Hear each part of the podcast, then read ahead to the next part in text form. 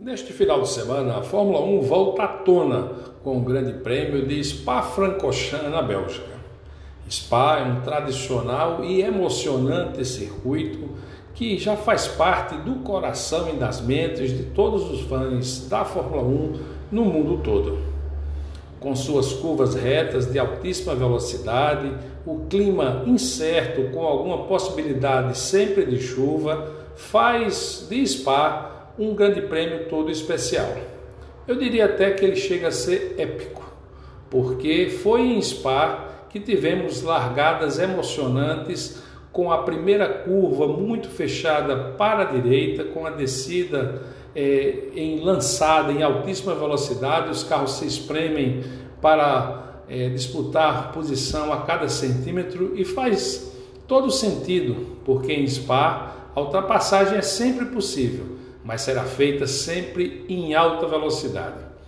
Não podemos esquecer das disputas intensas da última freada antes da reta, a famosa buzz stop, onde você vem lançado de uma grande curva, uma curva reta para variar, a mais de 300 por hora e tem que frear para fazer uma chicane e entrar na reta final.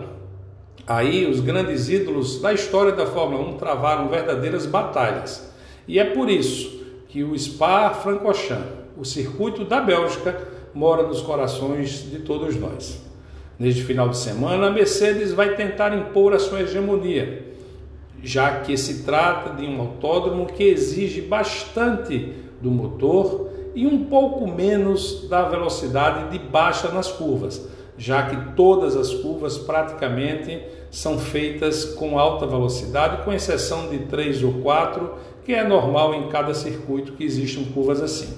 Cabe à Red Bull surpreender com os ajustes das asas traseiras, que são as armas prometidas pelo mago Adrian Newey para eh, suportar a pressão da Mercedes e ultrapassá-las nas curvas de alta. Tudo isso eu convido vocês a acompanhar as novidades dos treinos livres da sexta-feira aqui na nossa coluna e fique ligado sempre da Band News FM Manaíra para as mais informações e todas as novidades da temporada 2001 de Fórmula 1. Um grande abraço, até a próxima.